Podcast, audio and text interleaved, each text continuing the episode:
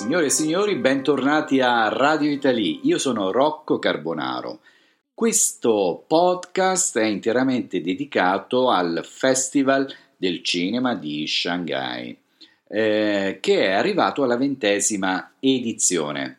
E mm, per questa edizione è stata dedicata anche una sezione all'Italia e mm, dove sarà presentato in anteprima mondiale il film Rudy Valentino eh, del regista eh, Cirasola.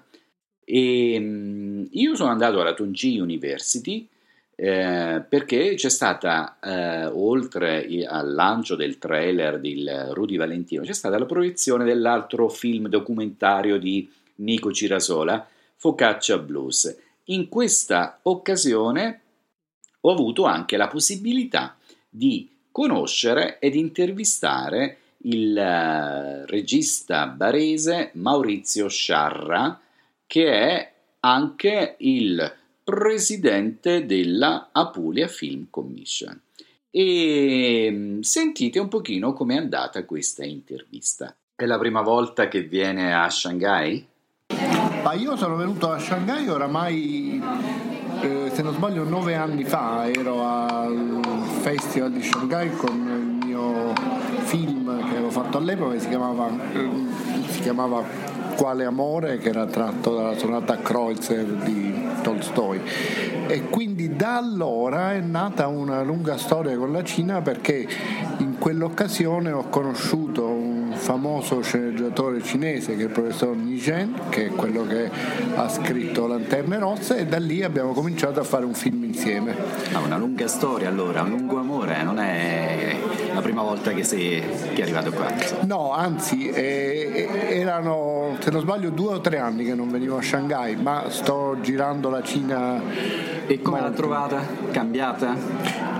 La sto trovando in grande cambiamento. Io dovrò girare il film eh, nello Yunnan e la cosa incredibile è che si procede su strade che ti stanno costruendo davanti, cioè davanti a te c'è una ruspa e tu vai dietro la ruspa.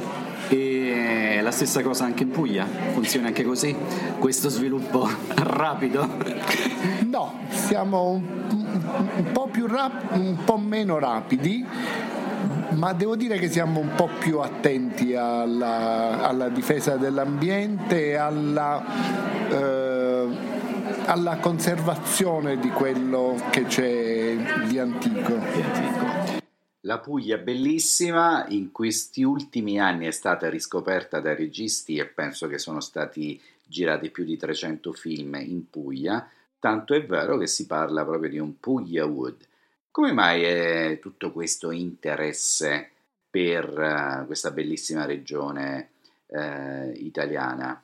Ma eh, cioè, non dico una Comincio dalla cosa più banale che sono dei fondi che la Regione eh, sta destinando allo sviluppo dell'industria cinematografica in Puglia oramai da dieci anni. Sono dei fondi europei, sono dei fondi che servono a sviluppare in Puglia un'industria che prima non c'era, che è quella dell'audiovisivo. In dieci anni sono stati investiti qualcosa come 11 milioni di euro, ne sono tornati sul territorio pugliese 90 milioni. Allora questo è un moltiplicatore che è difficile avere in altre industrie. Ma stavo dicendo questa è la cosa più banale, andare in una regione perché si hanno dei soldi, diciamo che è facile, basta avere i soldi.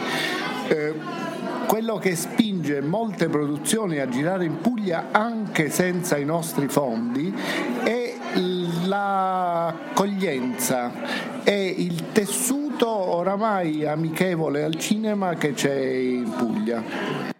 Poco prima abbiamo visto il film documentario di Cirasola Focaccia Blues e a me hanno molto colpito queste immagini della natura pugliese ehm, dell'Italia, che poi il sud Italia che mi appartiene, che mi manca, però pensavo a un cinese di Shanghai che è più abituato al, alla modernità, ai palazzi. Eh, cosa lo può colpire in particolare eh, guardando questo eh, film eh, Focaccia Blues? Ma innanzitutto è la stessa cosa che colpisce noi italiani quando veniamo qui, è che è tutto diverso. Eh, in questo senso noi al, soprattutto queste immagini che abbiamo riproposto sono delle immagini di un mondo completamente diverso, completamente sconosciuto, quindi come tale suscita interesse e curiosità, ripeto la stessa curiosità che abbiamo noi occidentali quando veniamo in Cina. Eh, quello che io sto verificando è un senso della storia che è diverso. I cinesi sono, sono più proiettati verso il futuro e a volte forse perdono il legame con le tradizioni o forse questa velocità di sviluppo fa perdere il contatto con la storia che c'era prima. Eh, Italia questo c'è, una nostra forza, è una nostra caratteristica. A volte potrebbe essere un freno, a volte se pensiamo ai nostri beni culturali è più facile bloccare delle iniziative sui beni culturali che non innovare in quel senso. Eh, come in genere appunto la verità si trova in mezzo, si trova in una ricerca delle proprie radici che però sia proiettato verso un futuro diverso. Durante il suo intervento prima in sala lei parlava di similitudini tra italiani e cinesi.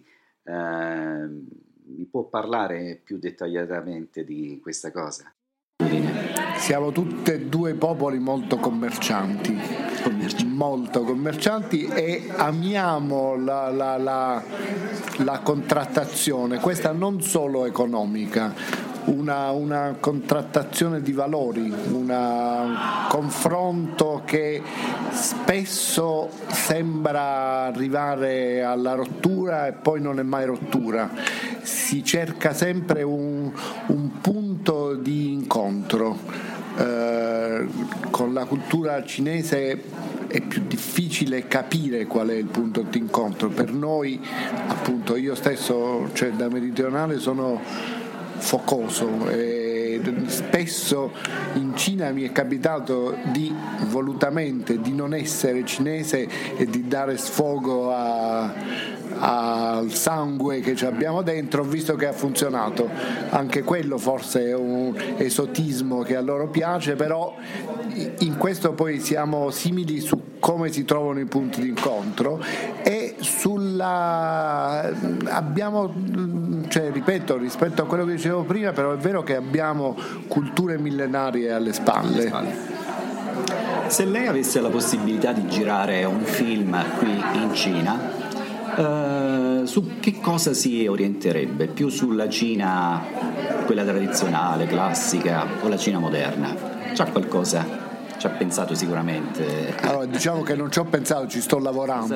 Eh, Quindi il, il, film eh, forse comincerà in autunno o devo iniziare a aspettare la primavera per problemi meteorologici, ma c'è una storia d'amore ambientata agli inizi del Novecento fra un fotografo italiano che quindi con una macchina fotografica scopre un mondo e una regione sconosciuta, e una giovane cinese che fugge da un matrimonio combinato con un bambino.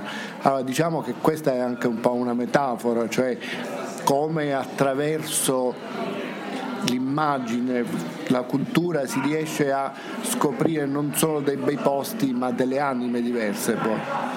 Ho visto Renzo Arbore, Lino Banfi, Michele Placido, tutta beh, la gente focosa, come dice lei, del sud, e c'è anche la Claudia Cardinale nel film di Rudy Valentino. Come mai eh, avete, sì, vi siete orientati verso la Cardinale? Bah, eh, queste sono scelte del regista che io non conosco, cioè, ovviamente la Cardinale è una icona del nostro cinema, è una, una bellezza, una, una delle attrici che è ancora più rappresentativa oggi in Italia, quindi la scelta è stata insomma più... Eh, ho visto che ha partecipato al film con grande gioia, con grande trasporto, vuol dire che il regista è riuscito a coinvolgerla in pieno. Infatti. Come sta il cinema italiano? Il cinema italiano sta bene, è una delle cinematografie che vince più premi in giro per il mondo. Bene.